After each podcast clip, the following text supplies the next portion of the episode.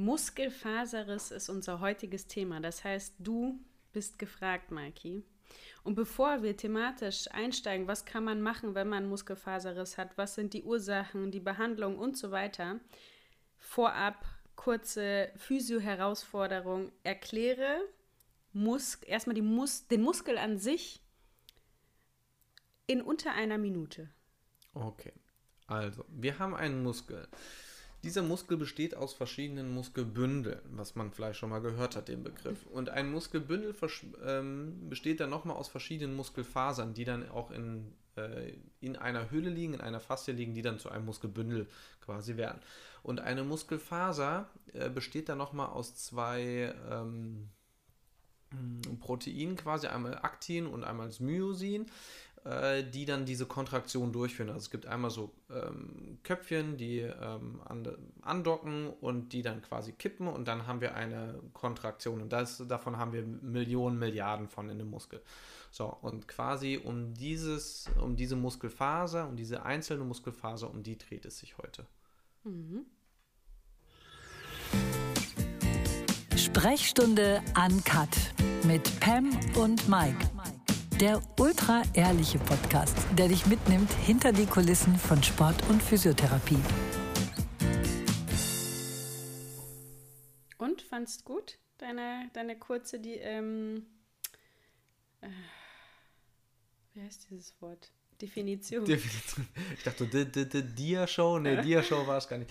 Ähm, ah, ich weiß nicht, ich hoffe, es war so einigermaßen verständlich. Also da passiert natürlich innerhalb eines Muskels, wieso, weshalb, warum äh, diese Aktin und Myosin aneinander äh, kommen mit diesen Köpfchen und Kippen. Da passieren ja noch so viele äh, Zwischensteps, aber das mal so auf äh, auf grundlegende Ebene. Also die hängen natürlich auch nochmal an sogenannten Z-Scheiben und das sind Sarkomere und wie auch immer. Also da gibt es natürlich noch viel, viel mehr in der Tiefe. Aber die Challenge war ja auch das Ganze so knapp und schnell und genau wie möglich. Genau, aber auch verständlich äh, für, für alle vielleicht. Ich hoffe, ja, dass da viele ein bisschen was mitnehmen konnten.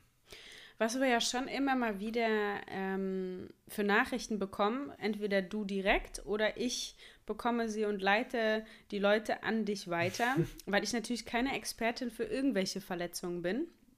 Ähm, naja, mittlerweile fast mittlerweile schon, weil ja das eine Na oder gut, aber das ist natürlich meine eigene das. Erfahrung und klar, ja. die kann man weitergeben, aber ich bin immer für Fachmänner. Also wenn ich das an Fachleute weitergebe, das ist das einzig Korrekte eigentlich, was man machen kann. Ja.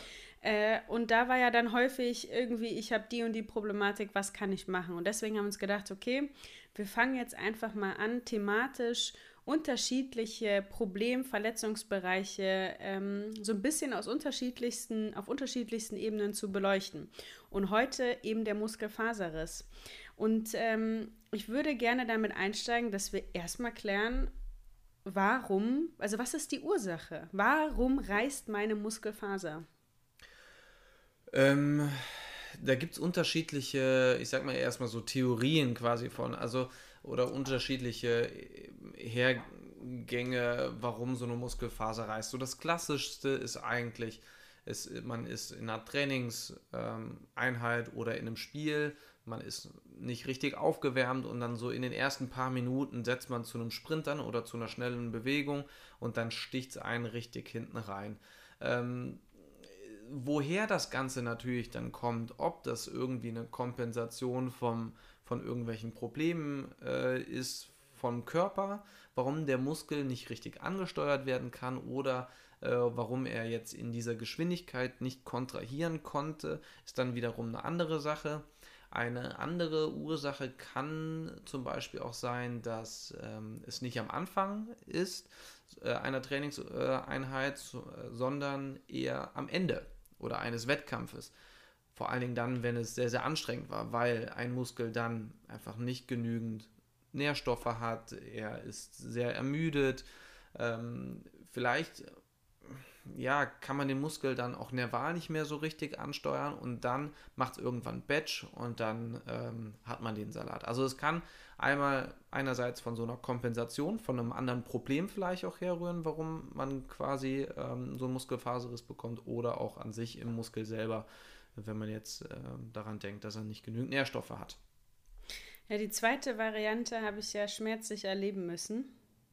Ähm, mein Muskelfaserriss, an den ich mich erinnern kann, vor zwei Jahren im Mai im Trainingslager, war ja genau sowas. Mhm. Ich war super müde. Wir hatten eine wirklich intensive Trainingseinheit. Ne? Wir sind ähm, gegeneinander Hürden gelaufen, auch noch so wieder international besetzt. Da ist es ja oft so, dass unterschiedliche Nationen trainieren und wir dann natürlich die Möglichkeit nutzen, uns da schon so ein bisschen wettkampfnah zu challengen. Und ähm, das heißt, das war schon wahnsinnig anstrengend. Und im Nachgang sollte ich noch mal ein paar Mal ähm, lange Hürden machen. Ne, genau, glaub, so eine Überdistanz Hürden, machen, genau. Oder genau zehn Hürden. Mhm. Ne? Auf jeden Fall, das war schon super herausfordernd. Ich habe richtig gemerkt, das, was du gerade angesprochen hast, ich bin so nerval, neuronal, ich kann es gar nicht genau sagen. Der Kopf ist lahm, meine Ansteuerung. Ich war einfach richtig kaputt. Es war ja auch müde, äh, es war ja auch warm, du mhm. warst müde, du hast vielleicht in der Einheit sehr, sehr viel geschwitzt, du warst mhm. ein bisschen dehydriert, warst auch am Ende vom Trainingslager an mhm. sich auch schon. Also auch da Ener vom Energielevel her vielleicht mhm. eher unteres Level. Ja.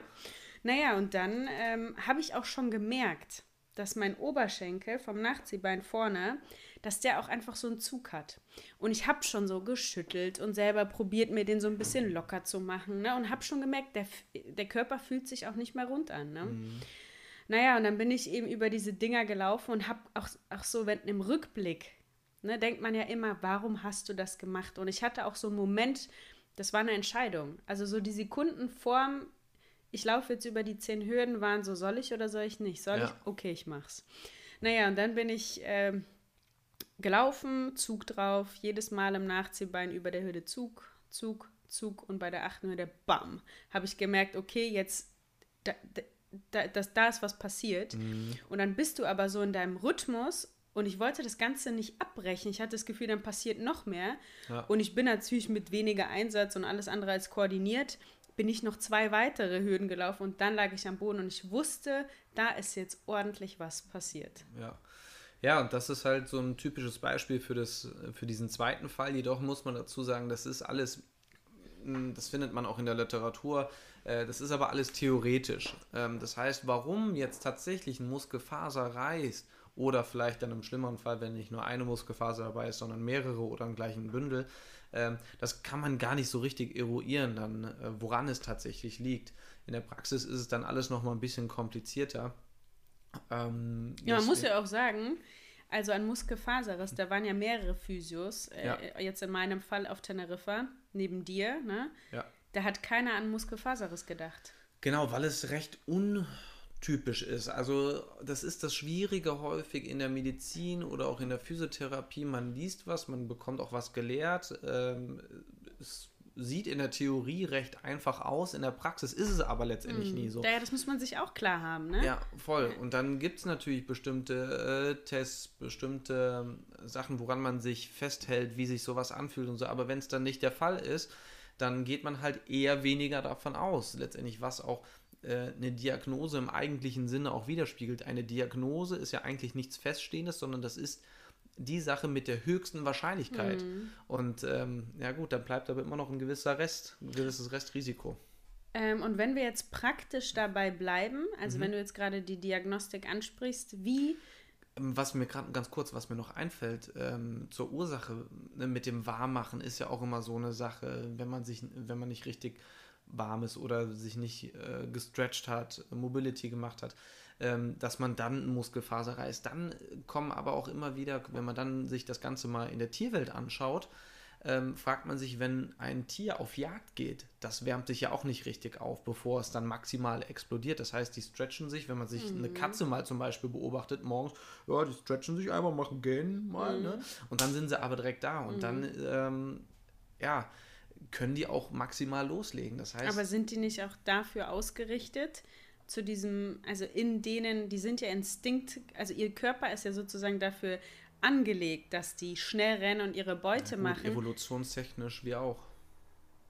Also so an sich und von der Muskelphysiologie sind die auch nicht anders. Aber das klingt ja so, als würdest du dich gegen oder für das Stretching und gegen das klassische, ich laufe mich ein und dehne mich aussprechen? Ja, das ist die oder? Frage. Nein, das ist die Frage. Also darüber müsste man echt, also könnte man echt auch mal diskutieren. Ich finde, es gehört beides dazu, weil mit diesem, äh, mit dem Warmmachen erhöht man quasi eine, äh, man spricht von einer Viskosität, von so einer Verschieblichkeit von verschiedenen Strukturen, weil man die ganze Durchblutung ja anregt.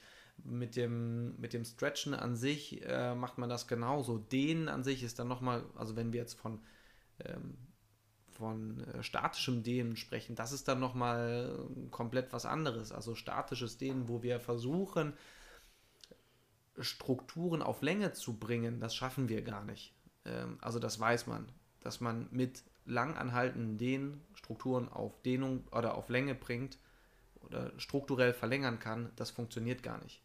Ähm, zumindest mal nicht so in unserem Verständnis, wie wir das vielleicht haben. Das heißt, wir, wir erhöhen eigentlich die Verschieblichkeit und dadurch haben wir eine erhöhte Bewegung. Bewegung. Ähm, ja, man spricht dann von einem Range of Motion. Mhm. So, und deswegen ist das dann immer so die Sache, was, was tatsächlich in der, in der Praxis dann auch ist, ne? ob man jetzt das Ganze auf das fehlende Aufwärmen oder auf das fehlende Stretchen äh, schiebt oder was da die Gründe sind, ist dann, ja, weiß man häufig nicht 100 Prozent. Man kann nur so Theorien aufstellen. Dann, ja. Was, was, was äh, gerade für eine Frage in mir aufploppt, ja. ist, wenn ich da so liege meine Muskelfaser ist gerissen. Ich habe einen Muskelfaserriss. Was ist da genau passiert? Ja, es reißt. Diese eine Faser, wo ich Millionen von habe, reißt und das spüre ich. Ja. Weil du da an jeder, an jeder Zelle an sich oder in jedem Bereich sind ja auch bestimmte Schmerzrezeptoren, sind ja ganz andere Rezeptoren auch noch und das meldet, meldet äh, diese Rezeptoren melden ja deinem Gehirn, da unten ist etwas passiert. Und dann sendet dein Hirn einen Schmerz dahin und sagt, oh, da tut's weh. Das ist ja immer ein, ein Warnsignal des Körpers. Schmerz ist ja an sich erstmal ein Warn, Warnsignal des Gehirns. Ähm, das passiert ja gar nicht an der Struktur selber, an dem Ort, sondern es passiert eigentlich auf, auf, im Gehirn, diese, äh, diese Schmerzproduktion. So, und ähm, ja. Also das bedeutet, es kann eine Faser gerissen sein, aber das kann man wahrscheinlich nicht genau sagen, ob es zwei, drei oder zehn oder 15 oder sind. so ein Muskelbündel, ja. Genau, und dann ab irgendeiner bestimmten Anzahl, weil wahrscheinlich bei einem Muskelbündel sind immer eine bestimmte Anzahl ungefähr an ja gut, so ein Muskelbündel kannst du nochmal genauer differenzieren, weil um ein Muskelbündel ist halt so eine Faszie dann nochmal, so eine Haut mhm. äh, drum liegend und die reißt dann komplett. Das kann man dann ganz, ah, doch ganz gut okay. auch im MRT dann sehen. Mhm. Und eine, nur um das kurz abzugrenzen, mhm. okay, jetzt haben wir den Bündelriss abgegrenzt und eine Zerrung. Was ist, was passiert da mit der Faser? Oder passiert ja gar nicht, nichts mit der Faser? Eigentlich passiert bei einem, bei einer klassischen Muskelzerrung gar nichts mit der Faser an sich. Das ist keine strukturelle Verletzung. Das ist eine Verletzung auf, man spricht dann von auf neuromuskulärer Basis. Also ähm, dann ist irgendetwas fehlgeschaltet in der Ansteuerung. Mhm. Aber eine Zerrung kann man an sich nicht im MRT oder bildlich darstellen. Das finde ich so krass, weil ich hatte ja schon mal eine Zerrung und einen Muskelfaserriss und auch einen Muskelbündelriss. Mhm. Und wenn ich beschreiben müsste, was für mich am allerschmerzhaftesten, am Schmerz schmerzhaftesten war, mhm. dann war es die Zerrung. Ja, aber die wie lange so hat so eine Zerrung gedauert? Ja, gut, drei Tage. Ja. Aber ich konnte kein, also das war so richtig unangenehm, mhm. ne? Und ja, Bündelriss und Faserriss weiß ich gar nicht, ob ich das so groß unterscheiden kann. Kommt wahrscheinlich auch darauf an, an welcher Stelle, ne? mhm. ne? wie sehr wichtig ist der Muskel fürs Gehen oder was man auch, dann halt sonst ja. macht.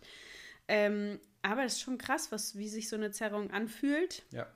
Ähm, aber schön zu wissen, dass es da wirklich meistens diese drei Tage braucht und dann. Genau, weil es keine okay. strukturelle Verletzung ist und wenn man das Ganze vernünftig nachbehandelt, braucht man, ich sag mal so drei bis, ich sag mal so maximal nach einer Woche sollte so eine Zerrung eigentlich auch wieder ähm, 100% belastbar sein oder mhm. so ein Muskel, der dann gezerrt ist.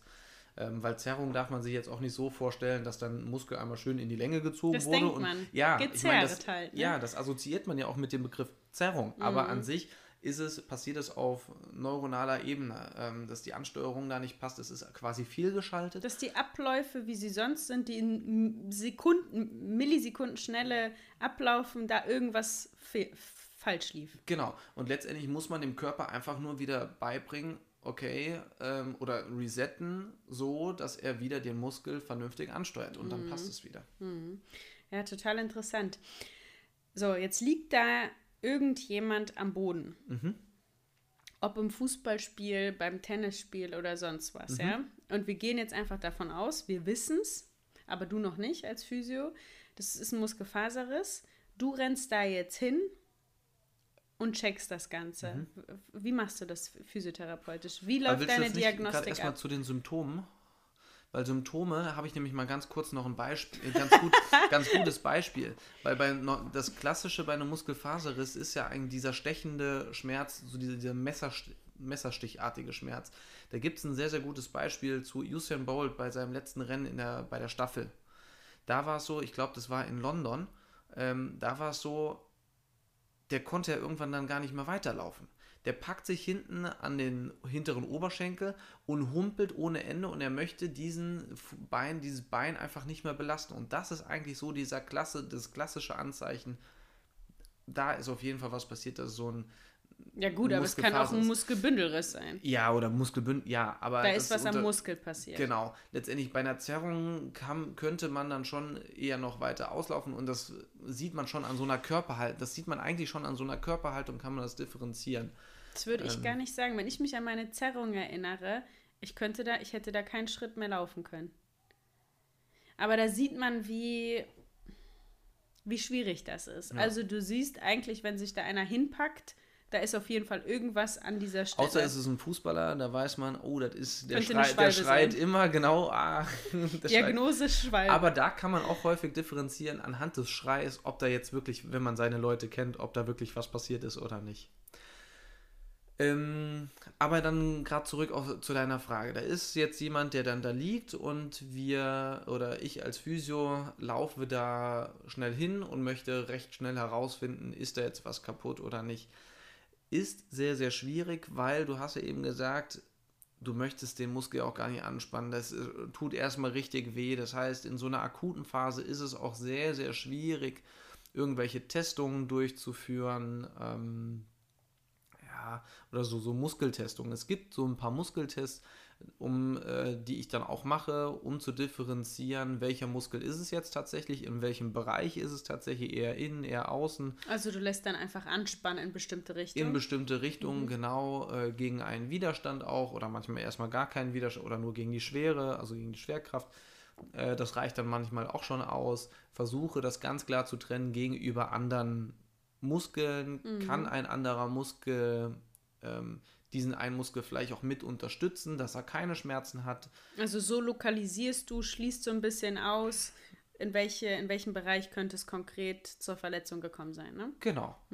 Ähm, und ansonsten ist es aus physiotherapeutischer Sicht oder vom klinischen Befund her recht schwierig. Man sagt dann häufig, ähm, man könnte dann eine Delle palpieren oder man könnte einen Muskelfaserriss palpieren. Also wenn man Was sich ist vor- denn Palpieren? äh, tast, ertasten.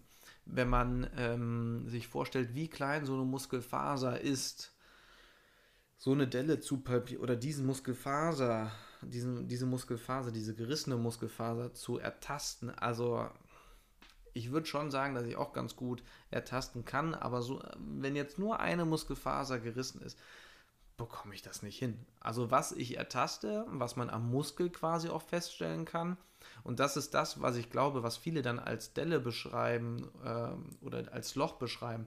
Der Muskel oder der Körper hat ja bestimmte Schutzfunktionen. So, und er versucht, wenn er ja merkt, da unten ist etwas gerissen, ähm, versucht er diesen, dieses Areal ja auch zu schützen, indem er quasi die Spannung in diesem Bereich, Bereich komplett rausnimmt. Und drumherum ist aber recht viel Spannung. Ah, So, und dann merkt man halt, oh, Spannung, Spannung, Spannung, oh, keine Spannung und dann fällt man quasi in so ein Loch rein. Und das ist dann so ein wirklich so ein Bereich, ich sag mal so 2-Euro-Stück, wo man da reinfällt und sagt, oh, okay, da ist keine Spannung, da fällt man in ein Loch, richtig in ein Loch rein. Ähm, ich sag mal, bei einem Muskelbündelriss, da kann man auch wirklich so ein Loch äh, ertasten, aber bei einem einfachen Muskel oder diese, ja, diesen Riss dann auch ertasten. Aber je nachdem, wo dieser Riss dann ist, ist er eher Oberfläche oder tief, hat man da aber auch keine Chance. Ja gut, wenn du dann mitten auf dem Fußballplatz bist, kannst du nicht irgendwie ein MRT-Gerät hinholen und sagen, komm, wir stecken den mal schnell rein, sondern du musst ja irgendwie schnell eine Erstversorgung betreiben. Was wären dann die nächsten Schritte? Du hast gefühlt, da ist so ein zwei Euro großes äh, Loch. Mhm. Das Wichtigste für mich in der, in der ersten Phase ist eigentlich immer Kompression, egal bei welcher strukturellen Verletzung, Kompression. Noch nicht mal Eis, sondern. Warum ähm, kein Eis? Hm, komme ich gleich mal noch mhm. zu. Ähm, sondern wirklich erstmal, ich versuche da Druck drauf zu bekommen, weil was passiert, wenn etwas, wenn etwas reißt, blutet es ein, es schwillt an. So. Ähm, ich habe aber, wenn ich schnell genug bin und dann kommen wir schon mal so ein bisschen ah. auch dahin, schon mal so ein bisschen dahin, ähm, wie ist so der optimale Heilungsverlauf dann auch.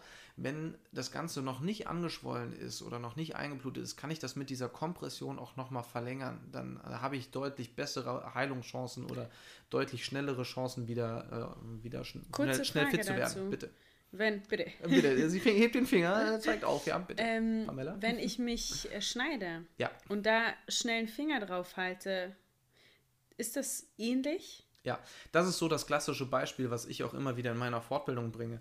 Wenn wir uns schneiden, ich sag mal jetzt an der Stelle jetzt nicht unbedingt, bitte nicht Hauptschlagader oder äh, am Arm oder am Hals, sondern in den Finger schneiden.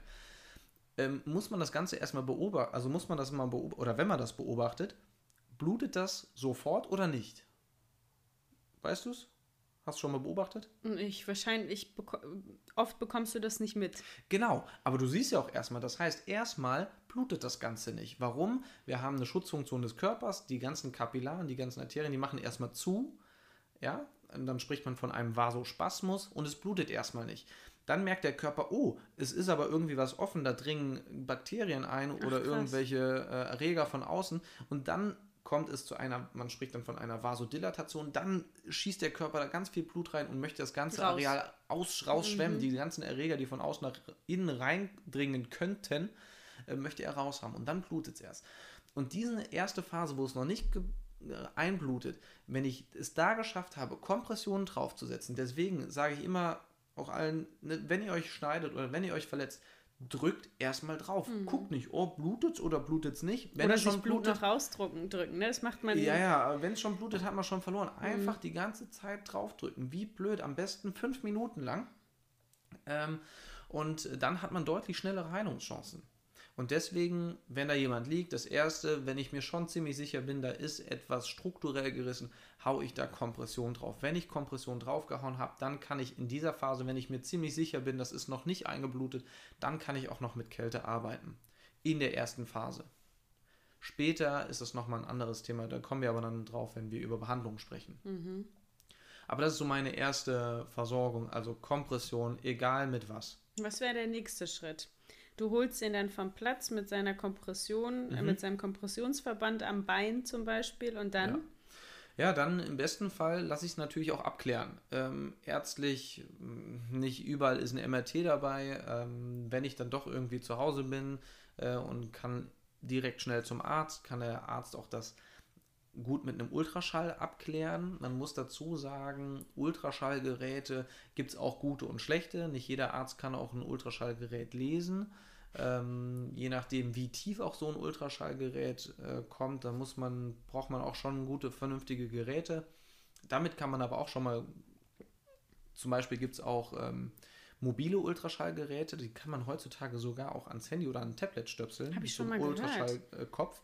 Ja, ähm, kann man auch an sich Muskelfaserrisse dann damit diagnostizieren.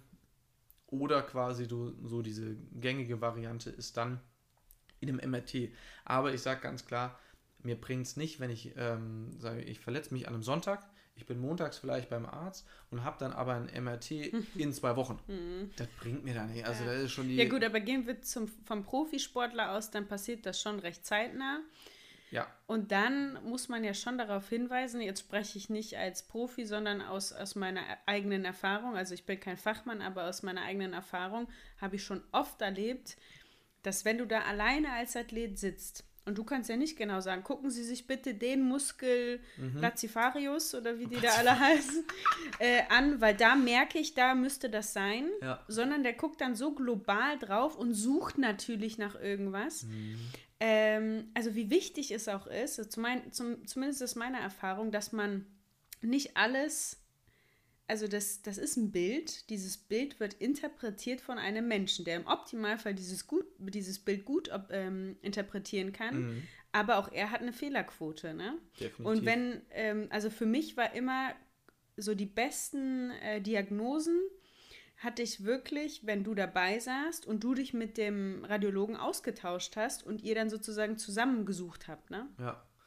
Ja, weil ich dann ja auch schon das Ganze gut lokalisieren kann mit meinen Testungen und dann das Ganze auch vielleicht einschätzen kann, wie, wie groß ist dann die Verletzung. Dann mache ich, geht natürlich der ganze, die ganzen Gedanken schon weiter, wie sieht das Ganze dann aus, was sind dann die nächsten Schritte ähm, wie könnte man das Ganze dann auch gut nachbehandeln äh, mit dem Arzt zusammen. Und ähm, ja, das ist natürlich dann auch extrem wichtig. Dann mit in Zusammenarbeit mit dem Arzt, wo dann genau die Stelle ist, damit er dann vielleicht, auch wenn er dann auch eine Spritze reinsetzt, äh, genau weiß, wo er sie dann reinsetzen soll.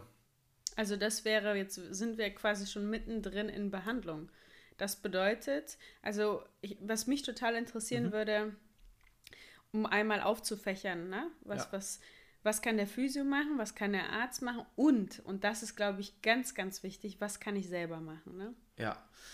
Ähm, also jetzt, wo du den Arzt schon angesprochen mhm. hast. Also jetzt gehen wir mal davon aus, von einem optimal behandelten Muskelfaserriss, wie es, sage ich mal, auch im, im Spitzensport im Bilderbuche steht. Im Bilderbuche stehen kann, damit man auch wirklich sehr, sehr schnell wieder fit ist. Ähm, wir hatten ja die Situation schon kurz angesprochen. Es ist was passiert. Ich habe da Kompression draufgesetzt. Von mir das habe ich dann auch ein bisschen gekühlt.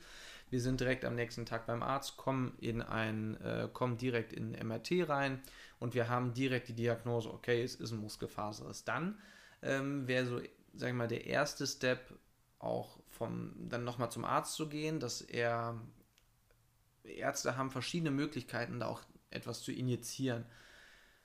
Weil da laufen ja bestimmte Entzündungsprozesse auch ab. Es ist ein Riss und wenn, ein, also wenn eine strukturelle Verletzung vorhanden ist, laufen da Entzündungsprozesse ab. Das ist ganz normal.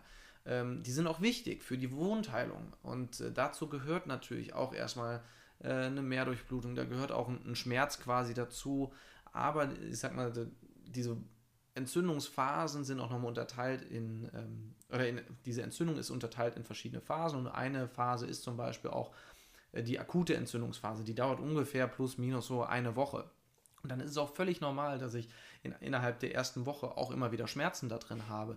Und dann ist es total wichtig, dass ich da nicht mehr noch ähm, Schmerzmittel rein hemme, äh, reinpfeife oder meine Entzündung damit hemmen möchte, diese ominösen Entzündungshemmer, weil diesen Entzündungsprozess, das ist physiologisch und das braucht erstmal der Körper. Ja, aber das ist krass, weil viele Ärzte verschreiben dir dann erstmal Schmerzmittel um die Entzündung. Ähm ja, aber was willst du da hemmen? Wenn das physiologisch abläuft, mhm. dann brauche ich da nichts zu hemmen. Wenn das Ganze. Du könntest was unterstützen. unterstützen. Und da fällt mir gerade Wobenzym ein, ne? Genau, das ist dann zum Beispiel ja. so eine Sache. Da sind bestimmte Enzyme drin, die die Entzündung einfach unterstützen können, deine Wundheilung unterstützen können. Und das ist viel, viel wichtiger, erstmal, wenn das alles normal läuft. Äh, wir waren aber dann genau beim Arzt, bei einer Injektion, da kann man auch bestimmte Mittel spritzen, wie zum Beispiel Actovigin. Actovigin ist auch ein Mittel, was der mm, Dr. Müller-Wohlfahrt äh, immer wieder ben benutzt. Ich bin da jetzt ganz ehrlich, ich bin ja von den Ärzten, also von, von so Injektionen oder was, was da genau im Muskel passiert und wieso, weshalb, warum das gut ist oder was da genau passiert, bin ich weiter weg. Letztendlich, ähm, oder habe ich auch keine Ahnung, was da biochemisch passiert mhm. und wie auch immer. Aber ähm, es funktioniert einfach. Schuster bleibt bei deinen Schuster Leisten. Schuster bleibt bei deinen Leisten, definitiv. äh, ich habe es mir mal versucht äh, zu erklären zu lassen, aber es übersteigt einfach auch meine, mhm. mein Wissen und ähm, ja, es geht einfach zu viel in die Tiefe. Mhm. Ist und vielleicht an der auch, Stelle auch nicht relevant, ist ja auch Genau, da höre ich dann anderen, auch definitiv genau. auf den Arzt und verlasse mich darauf auf den Arzt, mhm. äh, weil der dann da definitiv besser Bescheid weiß. Letztendlich kann man da auch noch ein, ähm, ein kleines ähm, ja, andere Mittelchen mit reinmixen. Das ist ja nicht nur das Actovigin, sondern alles, was im legalen Aber Bereich warte mal, äh, ich glaube, viele wissen gar nicht, was ist Actovigin? Was macht Actovigin? Ja, weil, aber nee, ganz, ganz ja, allgemein. also man sagt, es ist so ein Kälberblutextrakt. Also es ist aus Kälberblut äh, gewonnen und es äh, beschleunigt quasi die, ähm, die, die Wundheilung der Muskelfasern. Mhm. So. Okay. Und ähm, aber es ist immer wieder in der Kritik, wieso, weshalb, warum, weiß ich äh, gar nicht, äh, gar nicht, ob das jetzt äh, medizinisch ist oder weil es aus Kälberblut gewonnen wird, mhm. weiß ich letztendlich nicht. Auf jeden Fall wirkt es ganz gut und das kann man auch in den ersten Phasen häufiger mal machen. Das sollte man aber auch können. Mhm. Und da hast du ja auch ein paar Erfahrungen gemacht, das tut auch scheißen weh, ne? Das tut richtig weh. Ja. Also ich habe ja schon mal deswegen mein, was ich gerade, was in mir aufploppt, da macht Traumel an der, an der Stelle Sinn. Ja, Traum, ja. Genau, Traumel habe ich nämlich auch schon mal bekommen und natürlich überall, wo eine Spritze reinkommt, da kommt ja eine Flüssigkeit rein. Also du merkst, es ist, es nimmt so ein bisschen Raum ein, aber als ich das erste Mal Actovigin gespritzt bekommen habe, du denkst ja, dein Bein zieht sich so widerlich zusammen und zieht und brennt vielleicht nicht unbedingt. Ich kann es gar nicht richtig beschreiben. Und es hält ja schon ein paar Minuten an. Das ist wirklich unangenehm. Ja, aber der Arzt hat zu dir gesagt, oh, du bist auf jeden Fall tough. Ne? Da bist du, äh, weil da sind schon. Auch. Ja, natürlich. Ja. äh, da sind schon manche anderen irgendwie mm. auch richtig an, vegetativ entgleist. Und, ah ja, doch, das äh, habe ich auch gemerkt. Klar fängst ja. du an zu schwitzen und, ne? Aber ich konnte das, glaube ich, das tut schon krass weh, aber was ja. man nicht macht, ne, damit das Ding schneller heilt. Genau. Ähm, ich habe zum Beispiel auch eine, eine Studie gelesen oder es war mehr so eine Zusammenfassung, wie ähm, Fußball-Bundesligisten damit umgehen mit Muskelfaserrissen. Und da sagen auch manche, dass sie auch Muskeln injizieren. Ähm, manche machen es nicht. Also es ist auch, ich sag mal, so eine Philosophie-Sache, ist auch so eine mhm. Ansichtssache. Ansichtssache, genau. Mhm. Aber auf jeden Fall viele Bundesligisten habe ich gelesen, dass die auch mit Injektionen dann arbeiten. Mhm. Ähm, hört sich dann immer so, ja, äh, so dramatisch an, Muskelfit spritzen oder sowas. Ja, ist immer die Sache, was man spritzt. Ne? Mhm. Ähm, da sollte man dann halt auch Ahnung davon haben. Auf jeden Fall, das kann man aber auch direkt danach machen, am ersten Tag, am zweiten Tag. Ähm, ich glaube 1 und 3 sagt man. Sowas habe ich gerade. 1, 3, 5, glaube ich. 1, 3, 5, ja, ne? genau. Mhm. Ähm, ja. Also ein Tag nach der Verletzung, drei Tage und Genau, das wäre so der optimale, die wir auch mit, in, mit unserem Arzt oder mit deinem Arzt dann quasi auch ähm, ja, so mal getätigt mhm. haben. Das wäre auch so seine optimale Nachbehandlung von ärztlicher Seite. Ähm, ansonsten, sage ich mal, kann ein Arzt mh, mm, ja, was, oder was hat ein Arzt bei dir noch gemacht an sich? Also es kommt natürlich immer darauf an, was das für ein Arzt ist. Aber jetzt der Arzt, mit dem wir das Ganze gemacht haben, der war halt auch einfach mit seinem Wissen dabei und immer im Austausch mit dir. Ne? Also dann, ja. das war halt total viel wert. Aber ich glaube tatsächlich mit, mit, der, mit der Art, also mit dem Spritzen ist er dann auch. Ähm, also ist so der praktische Teil durch. Dann kommt natürlich ja. der Physio ins Spiel, aber im Optimalfall ist das ein Arzt, der einfach auch mit dem Physio in Austausch geht und einfach komplett das zusammen, begleitet. Genau, eine ne? Zusammenarbeit, und, ja. Kommunikation, in Kommunikation geht. Genau. Und ähm, ja, da haben wir Glück, dass wir da echt äh, mhm. sehr, sehr guten dann haben. Und ja, aus physiotherapeutischer Sicht ist es wirklich dann so, ab Tag 1 natürlich in Absprache mit dem Arzt äh, kann ich dann da auch schon tätig werden. Das heißt, bei vielen ist es aber häufig so, und das höre ich immer wieder, und da kriege ich echt Bauchschmerzen, dass die einen Muskelfaserriss bekommen haben und dann gehen sie zum Arzt und dann sagt der Arzt, ja, erstmal vier Wochen gar nichts machen. Mhm. Wo ich oh, echt den, solche... die Hände über den Kopf schlage und denke, warum? Da mhm. ist wirklich schon das Kind in den Brunnen gefallen. Da sind alle Prozesse des Körpers, dass der Muskel eigentlich vernünftig ausheilen soll, schon fast gelaufen. Und du sagst ja immer, das finde ich so schön, jetzt kriege ich es gerade nicht zusammen, aber sowas, der soll ja auch in seiner Funktion zusammenwachsen. Also der soll ja auch wissen, was ist denn sein Job. Ne? Genau, die Funktion bildet das Organ. Das heißt, quasi, ähm, natürlich in der ersten Phase ist es so, dass da natürlich auch noch Schmerzen da sind. Äh, da ist natürlich so die Sache, was mache ich als Physio? Vielleicht mache ich dann ein bisschen Lymphdrainage. Ich kann ähm, auf Segmenthöhe arbeiten, das heißt, ähm, auf dem auf Rückenebene kann ich arbeiten. Ähm, das weißt du in der Physio an sich auch, wo das Segment dann auch ist. Ich äh, kann aber auch schon, wenn wir jetzt ans Training denken, ich kann da auch alternativ trainieren. Ich kann natürlich was für den Oberkörper machen, wenn ich was am Bein habe. Ich kann aber auch. Aber warte, da sind mhm. wir ja schon dabei, was kann ich machen? Und schon ein bisschen okay. im Training. Was ist dein Job? Ähm, Ja, das ist so abhängig von in welcher Phase ich dann bin. Ne? Anfangs du bist von dem, du hast den Fußballer gerade vom Platz genommen, der war schon im MRT und jetzt. Ja, ich kann eine Lymphdrainage zum Beispiel machen. Ich kann die Kompression, kann ich vernünftig setzen. Ich kann tapen. Ähm, habe ihm ja dann Wobenzym zum Beispiel gesagt. Äh, Anika ist auch noch eine gute Geschichte, um das Ganze abklingen zu lassen. Ähm, was mache ich denn noch? Segmentalarbeit, also auf Rückenebene. Warum? Weil da die Ansteuerung passiert zum Muskel. Ähm, dann natürlich die ganzen umliegende Muskulatur äh, auch behandeln, weil irgendwie, wenn man so ein Muskelfaserriss hat, geht man ja sehr, sehr Soll ich mal schnell. das Fenster zumachen? ja, ring, ring, die, Ding, ding, ding. ähm, geht mir auch schnell in eine Schonhaltung rein und ähm, das sollte ich dann auch irgendwie schnell in den Griff bekommen, dass ähm, der Patient an sich oder der Sportler nicht unbedingt Ja, in die ja. Schonhaltung reingeht. Ähm, das ist alles so in der ersten Phase. Aber das klingt so, als würdest du, als sollte man den Bereich, wenn du ihn, du, du behandelst ihn ja bewusst nicht, den Bereich, der verletzt ist. sag mal, die ersten drei Tage nein. Und dann?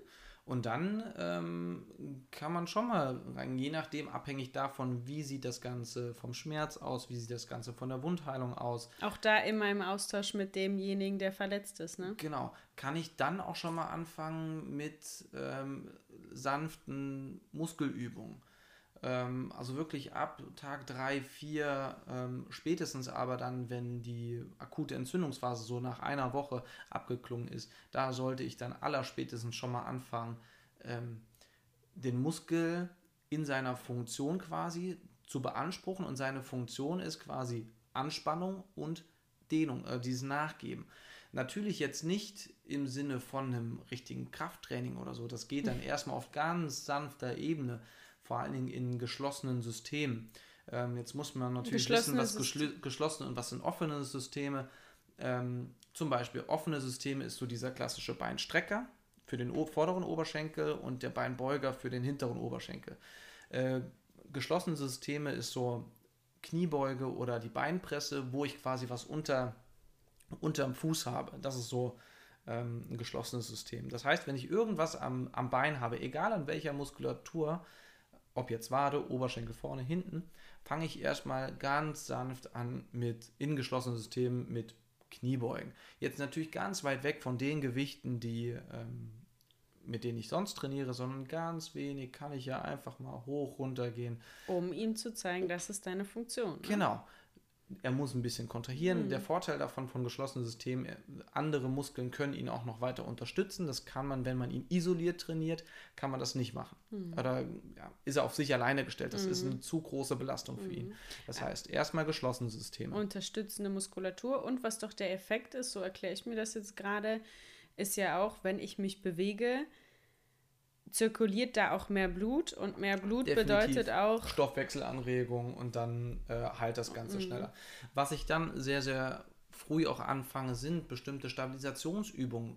Äh, man kennt vielleicht Stabilisationsübungen nur für den Bereich, wenn ich eine Bandverletzung habe, aber für den Muskel ist das auch extrem wichtig. Das ist, man spricht dann von einer inter- und intramuskulären Koordination, also innerhalb eines Muskels eine Koordination aufzubauen, die ich mit ähm, mit sta stinknormalen Stabilisationsübungen für, ich sag mal jetzt für, für, den, für das Bein, für die untere Extremität einfach durchführe. Egal ob auf einer instabilen Unterlage, dann mache ich da, stelle ich mich mit einem Bein auf eine instabile Unterlage und werfe einfach mit dem Ball hin und her oder rotiere mich so leicht oder mach mal die Augen zu, einfach auf einem Bein.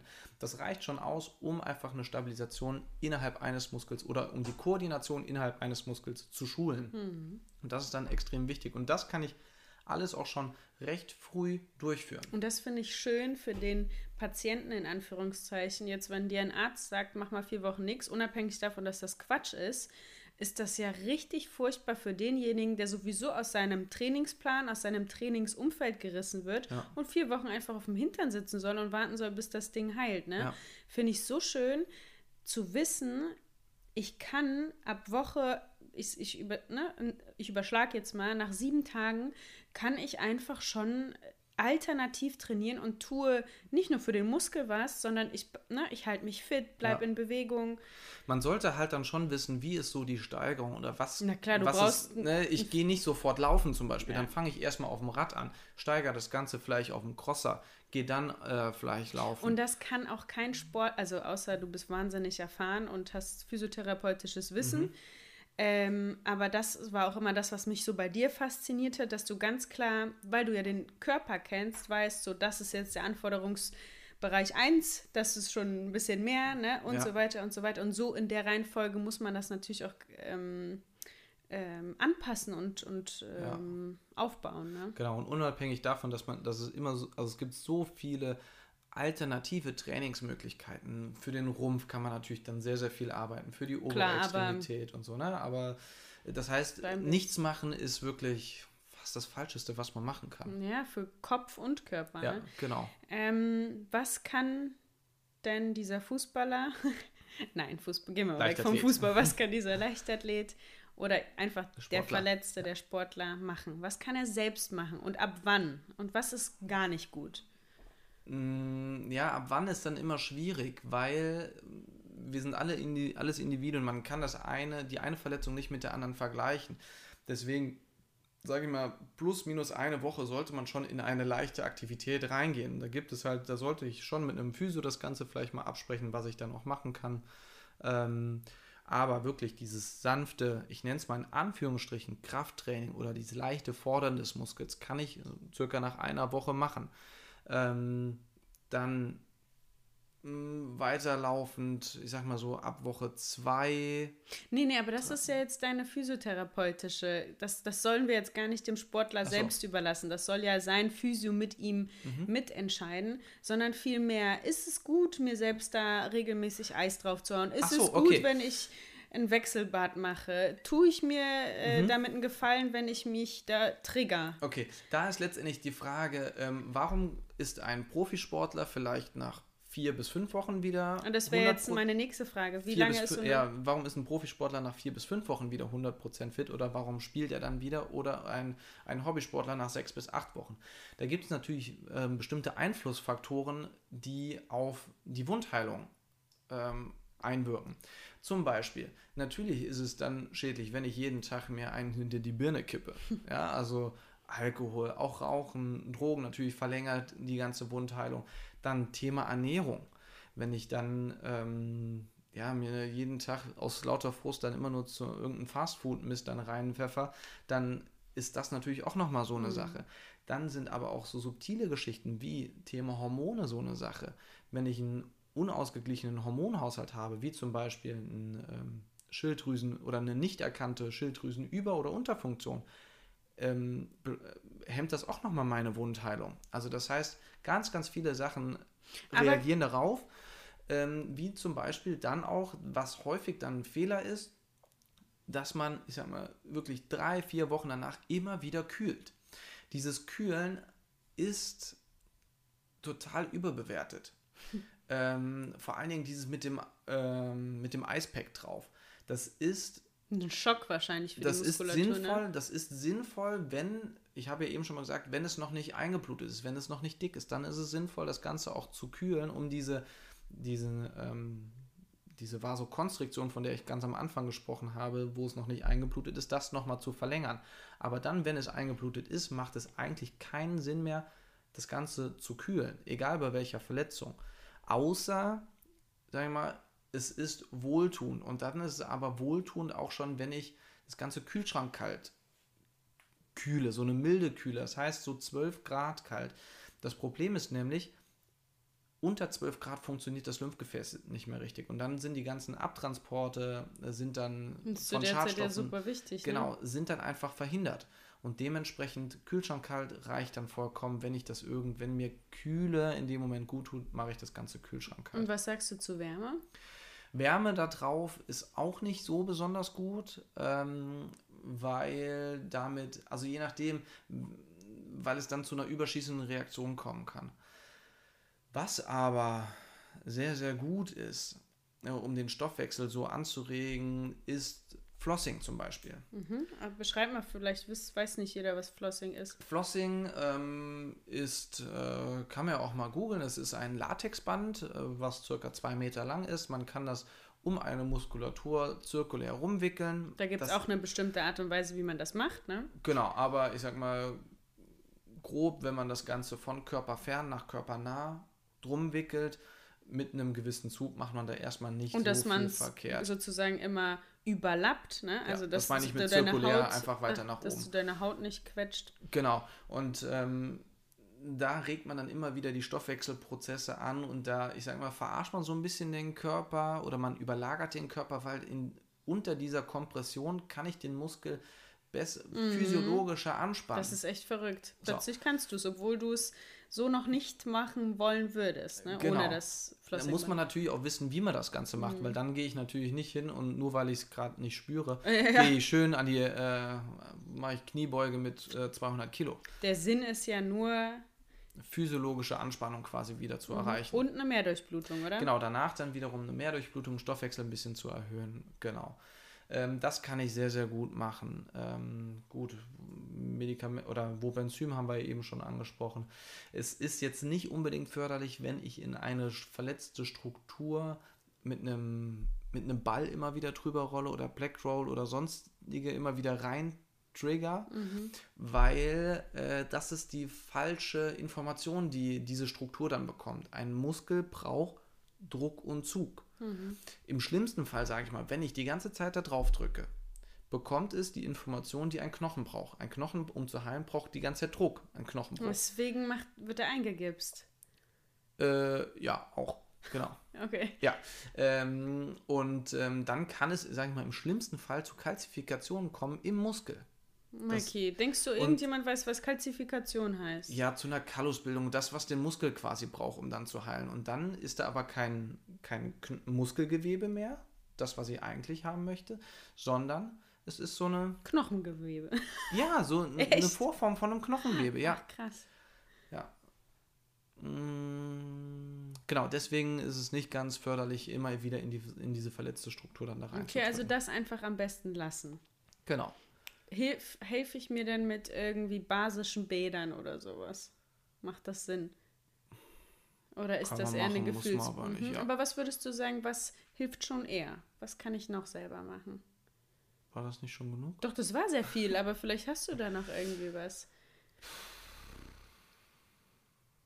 Nee, Okay. erstmal erstmal so nicht. Ich finde, das ist schon recht viel, dass man weiß, kurz zusammenfassend, gute Ernährung. Ja. Äh, vielleicht guckt man, liest man auch mal, was sind denn ähm, äh, Nahrung, äh, was sind Lebensmittel, die irgendwie die Entzündung, äh, da gibt es doch sowas, beschleunigen, ne? So, oder Ja, beziehungsweise man weiß ja, dass nee, nicht Entzündungen, beschleunigen, hemmen. Ja, Ja. beziehungsweise es gibt ja bestimmte Lebensmittel, die eher Entzündungen noch weiter befeuern. Mhm, genau, dass man die meidet. Ja. Ähm, einfach generell ausgewogen und gut Ja. isst, einfach sich gute Nährstoffe Viel trinken. viel, viel trinken, genau, das sagst du dann auch immer. Wobenzym als äh, Ergänzung super teuer, aber für mich persönlich auch, ich hatte immer ein gutes Gefühl damit, so, Ja. das, das unterstützt schon gut die Heilung. Ähm, dann haben wir gerade gesagt, Flossing wäre eine Möglichkeit, Definitiv. Selber zu machen. Und relativ früh, wenn es denn machbar ist, dann schon anfangen zu trainieren, beziehungsweise Mit- den Muskel, genau, mit einem Physiotherapeuten zusammen äh, recht früh von den Muskel ja, zu fordern in Aber seiner an der, Funktion. Stellung, an der Stelle wichtig, nicht alleine. Weil wir können nicht wissen, ne, wie, wie wir die, den, die, die Anforderungen an den Muskel langsam steigern. Ja. Da, wo, wie sollen wir da Ahnung haben? Also das, das ist mir an der Stelle nochmal wichtig. Ja. Ja, und dann, wenn ich, jetzt sind irgendwie, äh, wir haben die, die, ähm, die, den Schwierigkeitsgrad immer weiter gesteigert, wir laufen schon wieder, wir werden immer schneller, bla bla bla, ne? So. Ist nach einem Muskelfaserriss alles wieder gut oder bleibt das meine Schwachstelle? Im Optimalfall, ja, ist alles wieder gut. Ich meine, wenn man, ähm, wenn man sich jetzt geschnitten hat. Ich habe mich irgendwann hier mal geschnitten am Finger vor fünf Wochen. Ich habe direkt drauf gedrückt und ähm, habe nicht abgewartet, bis es blutet. Siehst du da noch großartig was? Großartig nicht. Ja, also Aber der war ja schon ein ordentlicher. Sch Genau. Aber an sich sieht man ja, wenn es eine relativ kleinere, äh, kleiner strukturelle Verletzung ist, sieht man da im besten Fall nichts. Ähm, natürlich, wenn man das sich Ganze dann unter dem Mikroskop anschaut, ist da natürlich eine gewisse Vernarbung. Aber wenn ich das Ganze gut nachbehandelt habe und mein Körper hat spezifisches, man spricht ja von spezifischem Bindegewebe ähm, gebildet, sprich Muskelzellen da angelagert, dann sind die auch wieder ganz normal aktiv. Und dann ist es definitiv keine Schwachstelle. ja, das ist ja schon mal gut. Ja. Möchtest du, Mikey, abschließend deine Muskelfaserriss-Story erzählen? Oh. Das darf man eigentlich nicht erzählen, weil ich da im Nachgang Alles falsch gemacht hast, was du ja eigentlich. nicht alles, nicht alles, aber ähm, naja gut. Auf jeden Fall, ich, du warst im Regener, nee, du warst im Regeneration, nee, im Reha-Training quasi. Du warst so, hast Tempoläufe gemacht, noch nicht mit dem Tempo, weil du aus einer Verletzung kamst, noch nicht mit dem Tempo, was du eigentlich machen würdest, wenn du fit wärst, sondern das war ein Tempo, wo ich mitlaufen konnte, wo ich, wo ich aber so langsam an meine Grenzen rankam. Jetzt muss man ja sagen, ich bin eher so ein, ein Ausdauertyp ähm, und das war aber für mich so ein Tempo, wo ich auch sehr, sehr gut, also doch recht schnell Laktat aufgebaut habe. mit kurzen Pausen. Weil es war so 150 kurze Pause, 200 kurze Pause, glaube ich. Und ähm, die 150er gingen Im immer noch. Genau, immer weiter, ne? Die 150er gingen immer ganz gut, aber bei 200 habe ich gemerkt, so bei 150, 160, da hast du dann äh, irgendwann gesagt, was atmest du denn dann die letzten 30, 40 Meter so schwer? Genau, plötzlich. Und da habe ich einfach gemerkt, okay, scheiße, da produziere ich krass Laktat und da bin ich einfach total erschöpft. Naja gut, auf jeden Fall habe ich irgendwie zwei Serien durchgehalten und bei der dritten Serie, bei einem dritten 200er, Bums bei 160, macht es einmal Batch hinten im Oberschenkel und ich wusste, ich lag dann, also ich lag nicht da, aber ich konnte einfach nicht mehr weiterlaufen. Du bist den Lauf noch zu Ende gelaufen. Äh, Du hast auch geschrien, das war voll krass. Das war schon irritierend. und ich wusste, scheiße, ich habe einen Muskelfaserriss. Das äh, habe ich einfach gespürt. Ich hatte auch schon im Vorfeld, hatte ich schon andere und ich wusste, okay, ist ein Muskelfaserriss. Gut, jetzt waren wir auf Teneriffa. Wir hatten kein Ultraschallgerät, kein MRT. Ich meine, ich bin ja ein ambitionierter Hobbysportler. Für mich ging es ja jetzt nicht um Tag X muss ich wieder gesund werden, ähm, sondern ich habe gesagt, komm, brauche ich alles nicht. Aber ich hast weiß, erstmal schnell selber Kompression drauf gemacht. ich hab, bin direkt zu einem Physio gelaufen, da waren ja Physios, habe gefragt, ey, hatte jemand kurz Zeit, könnte ich da bitte eine Kompression drauf haben? Ich habe Muskelfaser. Kein Problem. Haben wir eine Kompression drauf äh, gepackt und jetzt mache ich genau das Falscheste, was man eigentlich machen kann. Was habe ich getan? Ich habe mir zwei Ibus reingepfiffen. Warum habe ich mir zwei Ibus reingepfiffen? Weißt du es noch? Klar, weil du Golf spielen wolltest. Weil ich am, am Nachmittag habe ich du noch wolltest einen freien Schwung haben. ja, genau. Ich habe am Nachmittag habe ich mich noch verabredet zum Golfen und ich habe gesagt, oh mein Gott, ey, ich habe hab so Bock, okay, ich hau mir zwei Ibus rein und bin dann tatsächlich noch golfen gegangen. Ähm, ja, ich habe, bin nicht gegangen. Ich hab, wir haben uns da noch ein Kart dann ähm, geliehen und sind dann gefahren. Und ich konnte tatsächlich golfen, aber ja, jetzt keinen vollen Schwung machen. Ich habe es schon beim Schwung immer gemerkt. Ich muss schon gucken, wie ich das Ganze dann ansteuere, damit es halt halbwegs machbar ist. Aber es ging noch ganz gut. Ja, und Ja, aber da dann... sieht man mal, ne? Es ist bei, naja, gut, aber du bist ja jetzt auch kein, kein Sportler, der da jetzt unbedingt, also für dich war es ja nicht tragisch, ne? Du hättest, wenn Nein. du wirklich fit, zu irgendeinem Zeitpunkt fit äh, sein solltest, hättest du das sicherlich anders gemacht, aber so ist es, ne? Da war einfach das Golfspielen wichtiger. Ich überlege jetzt gerade ja. nur, ähm, du hast ja gesagt, hey, so die Ursachen, das sind zwei, es gibt so zwei Mhm. Klassiker. Und in die lässt sich ja dein Muskelfaserriss jetzt nicht unbedingt einordnen, sondern eher eine Überforderung deines, deiner, deiner Kompetenzen, ne? deiner körperlichen. Ja, an sich ja. Ne? genau. Kommt natürlich auch nochmal Ja, dazu. dann spielt natürlich dann das Laktat wirklich dann eine Rolle. Ich war mit Sicherheit dann schon Laktatlevel total ähm, am Limit. Dann passt wiederum der pH-Wert im Muskel nicht und dann ist er natürlich anfälliger und dann kannst du auch mal Batch machen. Hm.